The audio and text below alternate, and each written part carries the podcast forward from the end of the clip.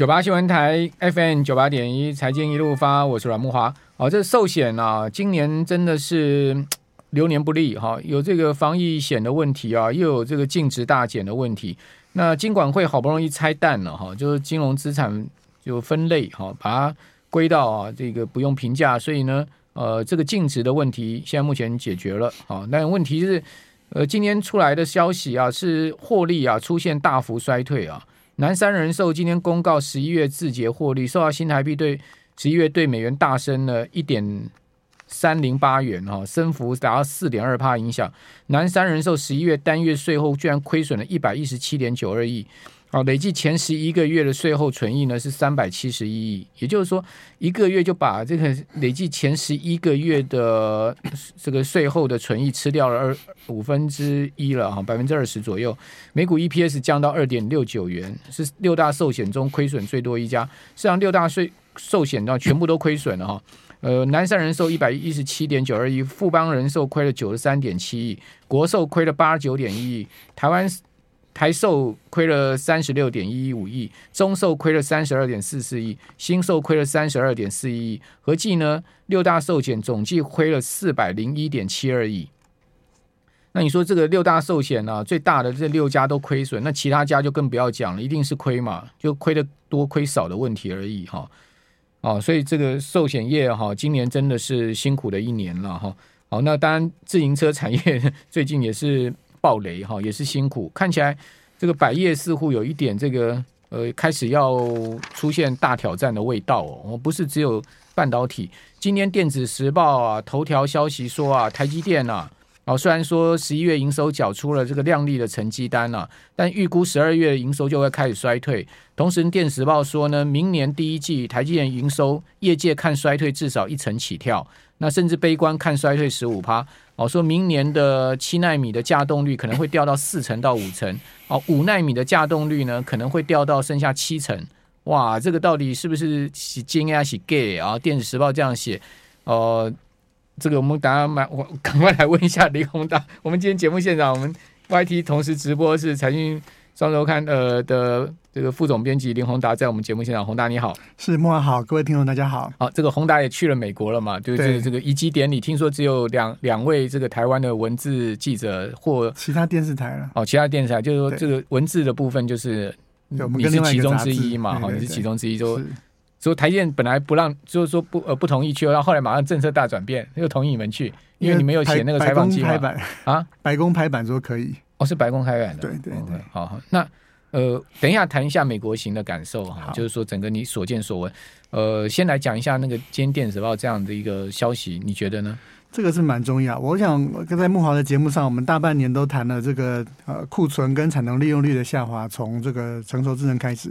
但是其实，在几个礼拜以前，我们就已经知道这样的消息。我目前的了解就是说，再过一两个月，好，在明年一月、二月左右的时候，可能台积电的月营收就会开始反映这个产能利用率下滑的一个现象。那确实会有明显的下滑。那为什么是这个时候反应呢？因为晶片要做三到四个月，对，所以呢，当你知道产能利用率下滑，到它最后交货出来。拿给客户打发票变成营收，中间会有个时间差。是，那但是我还是就主要是因为说，因为手机的这个需求不是那么好，所以它会影响到呃七纳米啊这方面、五纳米这方面的这个需求。嗯，那呃我还是要讲说，台积那个业界现在的看法就是，其实台积电是最后一个落底的。嗯，那但是。因为台积电的产能，它是这样，如果你放弃了这个产能，你要再拿回来，你就要重新排队。所以呢，它砍单的这个，大家不会优先砍台积电，这是最后一个砍。所以在这个景气的循环里面，我认为台积电是最后受到影响，但是它是最先会看到反弹的。嗯所以台积电如果到时候营收出现了修正的话，代表。这一波我们该知道的坏消息，嗯，应该到这里也反映到了一个阶段。那问题就是说，它到底是一个 L 型，还是一个呃 V 型，还是一个 U 型呢？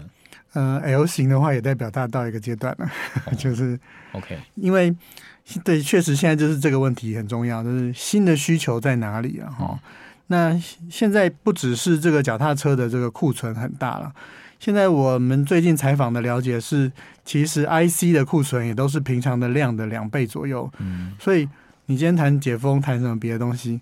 我都要先把现有手上的库存降到正常嘛，对不对？嗯嗯，所以他不急着要先去晶圆代工厂投产，先赶快先把手上这些超额的库存赶快卖掉才是重点。所以等到 IC 设计公司的这个库存降到正常水位之后，才轮到晶圆代工厂开始又开始在这个加码生产啊、增加啊，就是一个景气循环。嗯，我们走到了这个这个阶段，现在大家很悲观啊，都要等新需求。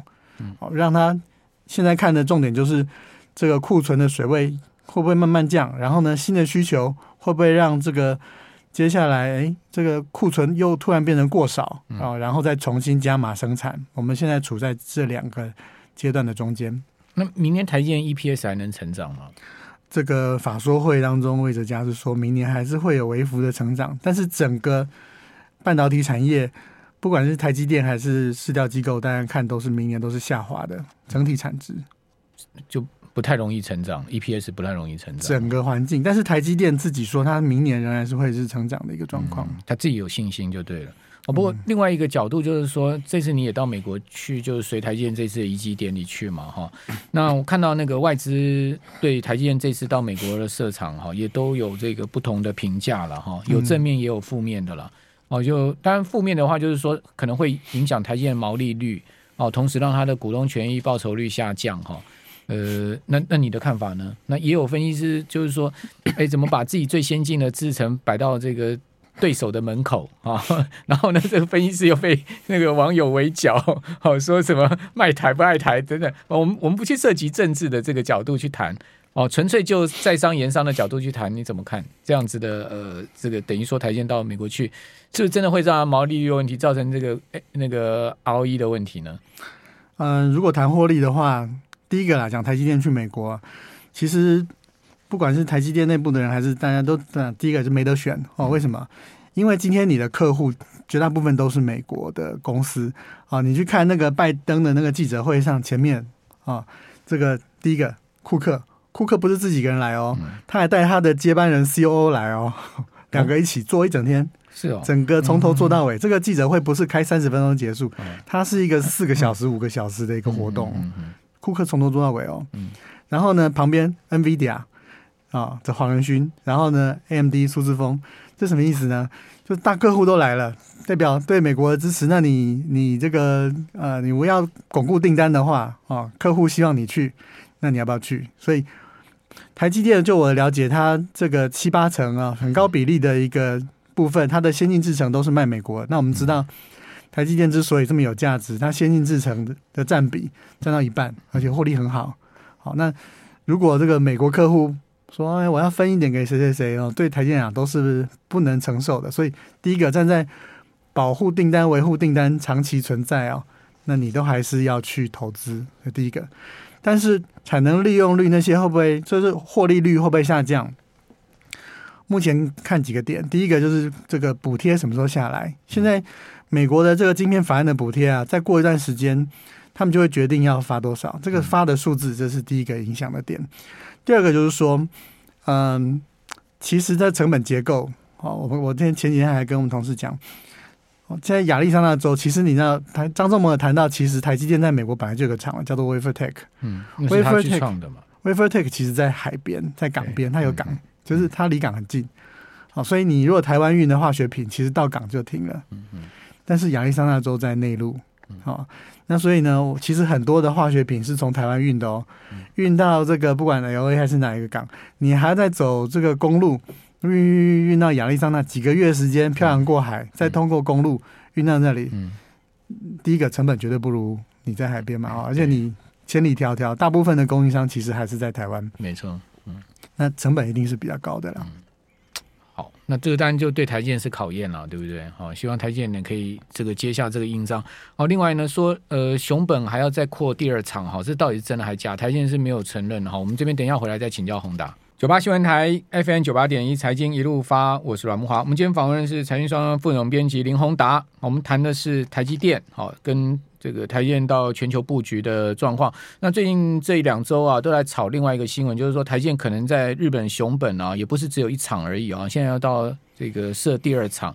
那事实上，这个日呃台积电到日本熊本去设厂啊，先前我看到日经新闻的报道，很不以为然了，说日本政府补助了这个台积电这么多钱，哦，日本政府砸那么多钱给台积电，哦，就是说补助他去日本熊本设厂，结果他搞来一个十年前的制程。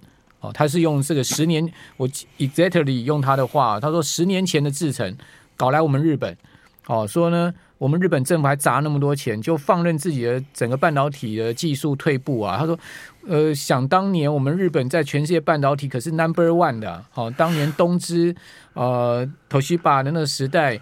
哪有台积电啊？哪有这些呃什么美光啊？好，那就是全世界我们日本是 number one。结果我们为什么日本今天半导体搞到今天差点都这个产业都要覆灭了？哦，先进制程什么都呃都在这个呃外国人手上。好，就是因为日本不投资啊，日本的整个资本支出不放在这上面啊，一方面骂日本政府，一一方面骂日本半导体界。哦，说呢搞一个台积电来，居然也搞一个十年前的落后制程啊。我看日经是这样写，我不知道你认不认同。然后呢，现在又传说台积电现在准备去日熊本设第二厂，哦，是不是因为这个压力呢？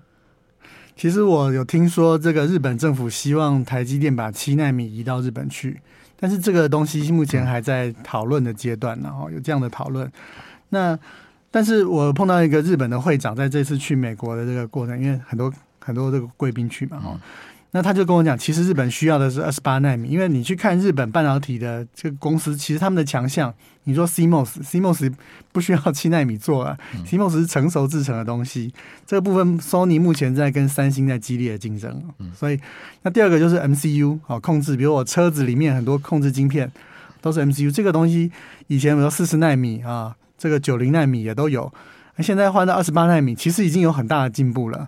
哦，所以如果你真的要赚钱，在商言商，其实目前台积电这个东西是给他们二十八纳米是很合理的。好，它甚至说推到十六、十二，对，很好用。那你要七纳米，一个重点哦。那日本之前有多少公司有这个需要来开七纳米先进的逻辑呢？我们都知道，日本的过去的强项是记忆体。对，那它在逻辑上面好像没有看到说有很多这种。哦，你又不是像 NVIDIA、AMD 这些公司，我需要跑很快的处理器，跑很快的绘图晶片。日本好像没有在这方面没有很大的一个需求嘛，所以如果真的要这个很高的先进的制程去，那客户不知道是要给要找谁？嗯，那这就日本人他们现在在认，就是说为什么我们没有这种需求嘛？就是说我们的产业为什么没有跟上？就是日日经在讨论也是这个重点。那那如果你讲说呃二八纳米，那那那头绪呃那个。呃，Sony 自己也有啊。那那如果讲说车用 CMOS，凯呃瑞萨也有，那那台积要干嘛去？那他们的比较旧，像逻辑制程，他们最新最新就到四十纳米。但是我们现在要去的话，它就推进到二八，然后推进到一二一六，所以还是会，那还是日本最先进的制程。嗯，那那日本为什么要跟美国搞两纳米的合作？那 而且新闻新闻也很大，最近日本不是有什么银行团加上那个所有的大半导体公司组成一个联军，说要全力进攻这个半导体的先进制程吗？我那个新闻也很大啊。这个就是张忠谋讲的，说全球化的时代已经结束了，自由贸易的时代结已经 almost dead。为什么？因为这是政府介入的，其实这些人不见得真的那么了解这个半导体产业。我举个例子哦，我们这次做了一个表哦，把这个日本的投资都进来。那各位都知道，其实我们台湾其实呃，这个是因为晶圆代工的这个商业模式，对哦，可以吸引这么多的钱跟人，我们才慢慢把这个技术练出来。可是其实日本到现在为止，你看到它还是大部分还是走 IDM，比如说哎，这边美光投资，美光什么自己设计记忆体。自己做嘛，就算 IDM 嘛，对不对？美光研发中心在亚洲研发中心，它应该是在他在这边也有研发了，在广岛有研发。对啊，他那个呃，One One Alpha One Beta 制程最先进的。你看凯霞，它还是延续它过去记忆体的这个传统，然后罗姆半导体有一些，他们基本上都还是 IDM，所以这个日本的商业模式仍然没有办法切到说晶圆代工。我觉得。各位要想啊，其实五年前我我去财讯的时候，第一次写的一个文章就在讲台积电其实什么时候可以超越英特尔。那个时候在十纳米的时候，那所以各位现在觉得台湾的这个技术是全球第一，但是其实根本是因为我们有晶圆代工的这个模式，它可以让全世界的这个公司捧着技术来跟你合作，因为他相信你，然后他还带钱来带技术来，所以你就越练越强。我们并不是二十年前就领先全世界嘛，是因为这个商业模式的关系。那如果日本他硬说，哎，我就是要两奈米，但是他没有相应的商业模式，那我是蛮怀疑，因为先进制程非常贵啊，那他。这个东西能够持续吗？嗯，好，那我们回到台积电，你你怎么看？呃，明年整个半导体景气的这个 downturn 的一个情况对台积电的影响？好，还有就是，他现在目前，你你你在这一期写呃财讯有写一篇很大篇的，就是台积电办台积电的这个全球布局，对不对？包括德国跟日本的对接，台积电真的也要去日德国吗？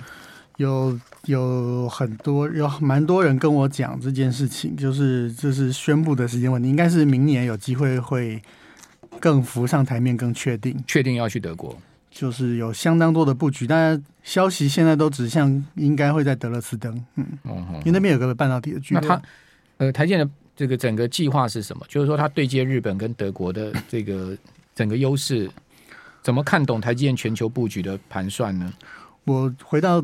慕驊兄刚刚问我，第一个先讲景气嘛，哈，其实回到刚刚讲张忠谋，那张忠谋讲那两句话很重要，就是说第一个全球化，哦，它已经是 almost dead 啊，然后自由贸易 almost dead，就说现在政府啊，美国政府也介入，哈，日本政府也介入，可能欧盟也要介入，那介入代表它不是市场驱动的，哎，我原来没有这个客户，没有这个需求，但我就是要，哦，对不对？那怎么办？